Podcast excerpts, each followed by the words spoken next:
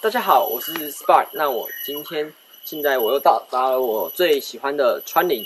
那我今天要跟各位分享的，就是我现在今年是一个十五岁的学生。那我要做的事情是什么呢？啊，第一，懒惰；第二，散漫；第三，好逸恶劳；第四，舒适圈；第五，读书。那各位猜猜我最擅长的是哪一项呢？好，假如有复选题的话，我觉得那我一二三四项我全包。我简直就是已经是登峰造极的修为，我觉得我可以开堂跟开堂授课。那我今天要谈的是我的第五项读书。作为一个学生，我的本分当然是读书嘛。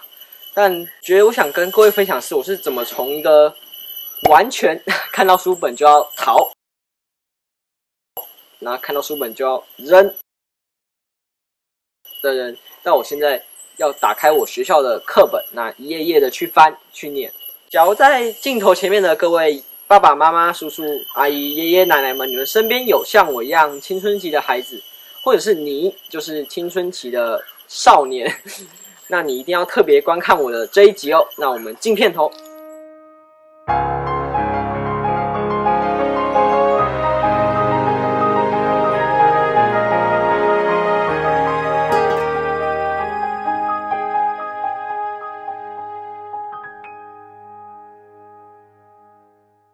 那我刚开始到国外念书的时候，我还记得，我其实是抱持着我以前读书的心态，就是死记、硬背，上课就混，然后考试前一个晚上再可能熬夜来读一下书，那最后就拿到好成绩。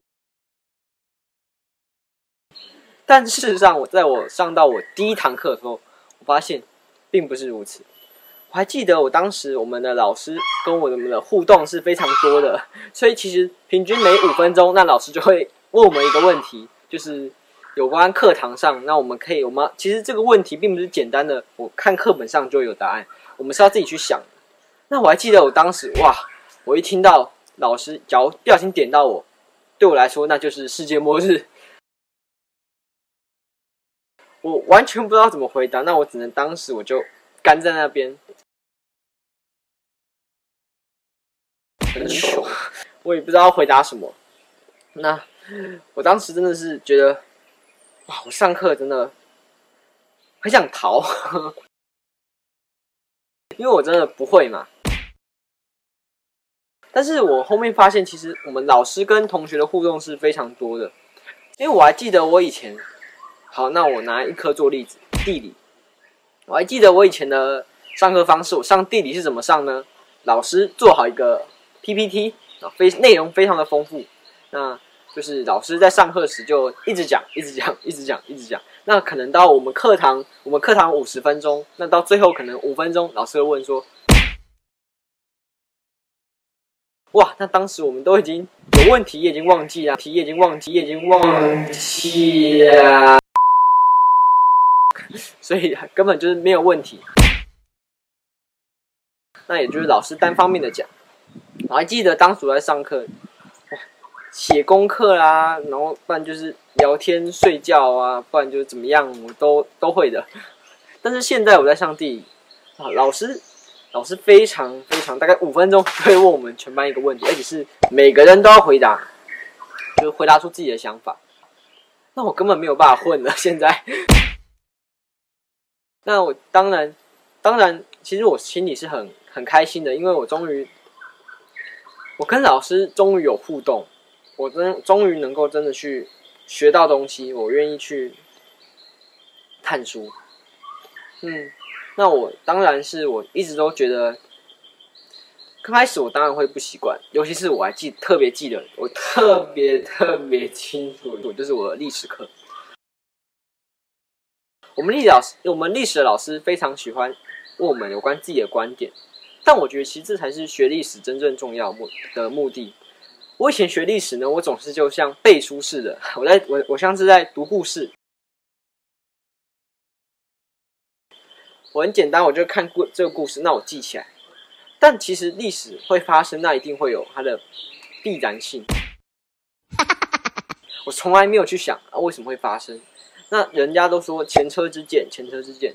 我一直看历史的故事，那我应该知道历史人物会发生过什么错，那这个错会导致怎么样后果。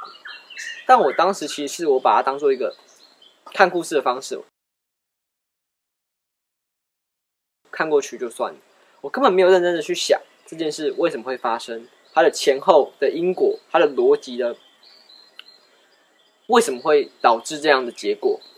那我们历史老师就是特别的跟我们讲说，我们要自己去想，给自己的想法。呃，就好比第二次世界大战，我还记得我刚进学校就是在聊第二次世界大战，有关就是德国，当时我们都知道纳粹那可能做了一些像集中营这样的不好的措施。那我当时我在我还记得。我其实是很讨厌世界历史的，所以我当时看到这一段，那我就当故事看过去就算了，看过去就算了，看过去就算。那老但我还记得我在国外历史老师是怎么问我们：为什么你觉得纳粹会撞会有一个这样的集中营，专门去囚囚禁或者是甚至去杀害那些犹太人？为什么会发生？什么样的心态会导致他们变成这这个样子？当时什么样的环境的背景？哇！那我当时想到我就完了，完了，我什么都不知道，很糗。但我觉得最特别的是，他真的让我去想，历史不正是如此吗？所以可以证明我以前学历史的方式有多么的荒谬，多大的错误。那我当时当然是很不习惯这个这样的教育方式，但其实我后面我开始慢慢去喜欢上它，同时我其实也感到有点遗憾吧。过去这段时间，我有这么多的时间可以去学，但我从来就只把它当过故事，也就是所谓的一知半解，就是根本没有去深入的去了解，似懂非懂这样。我好像知道，看起来好像哇，这个人都知道很博学，但事实上你问他，那为什么会造成这个样子？我根本没有去深入的去了解他。那当然，现在我。在学校上课，我们都需要去想。我觉得这让我启发了一个，就是我像创意力，那我自己的脑袋去想的能力，而不是照本宣科的去读书。另外一个让我觉得我的学校很不同的地方，就是同学。还记得我以前在坐在教室，那我眼前都是一片的华人，也没有一个特别。那我还记得我刚到这，我刚到国外读书的时候，我们一个班，我你猜我们班我们班总共有几个国籍的人？我告诉各位，有伊朗来的，那有印尼跟菲律宾的混血的，也有俄罗斯跟韩国，哦，甚至还有日本，还有马尔蒂夫的人，印度都有，那是非常的一种多元的民族。但我觉我一直觉得我自己很笨。很呆的时候，就是其实难不瞒各位说，其实我刚知道他们的国籍，其实还是最近的事情。我刚开始的时候，我根本就不关心这个，因为我觉得哇，看起来都一样，那我也不觉得我未来会去，还未来可能我会因为这个而改变什么。但但我还记得，但我还记得我爸跟我说过，学历是铜牌，能力是银牌，人际是金牌，那思维是王牌。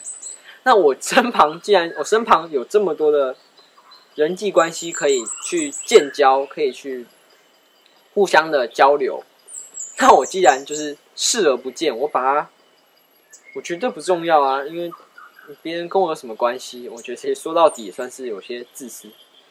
我明明知道这些同学或许都是，我觉得相对于我以前的同学，他们是比较 creative，就是比较。创意，然后而且相对的更有活力，而不是一片死板板的。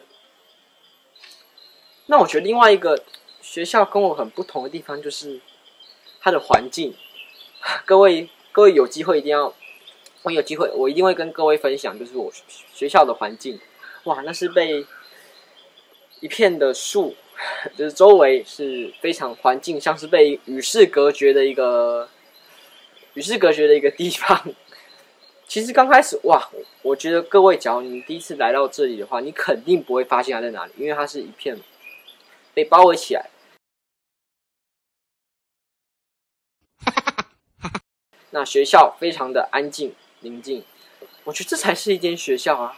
相比我以前吧，可能是比较稍微嘈杂一点的环境，然后周围可能就是大马路，那我们会听到喇叭声啊，或者是车子这样经过的声音。所以我觉得在这边很好，是它的非常环境。我觉得是我是一个很容易被环境影响的人。在我我还记得，就是刚到这里的时候，我的。我之前我觉得我的专心程度是非常低的，那简单来说就是可能一分钟吧，一分钟就专心就没有了。但我觉得我在这个学校读书的心，就是我现在就读的学校读书的时候，我觉得我是非常专心在听老师的听课，因为我完全不会有任何的干扰，所以我觉得这真的很真的是帮助到我学习，并且让我学习更加的有效率。而且最重要的是，我学的东西是真的进到我脑袋里面的，而不是敷衍了事。那这这不正是才是学习真正的目的吗？只要你是为了考试而学，你是为了学而学，那你学习有什么意义呢？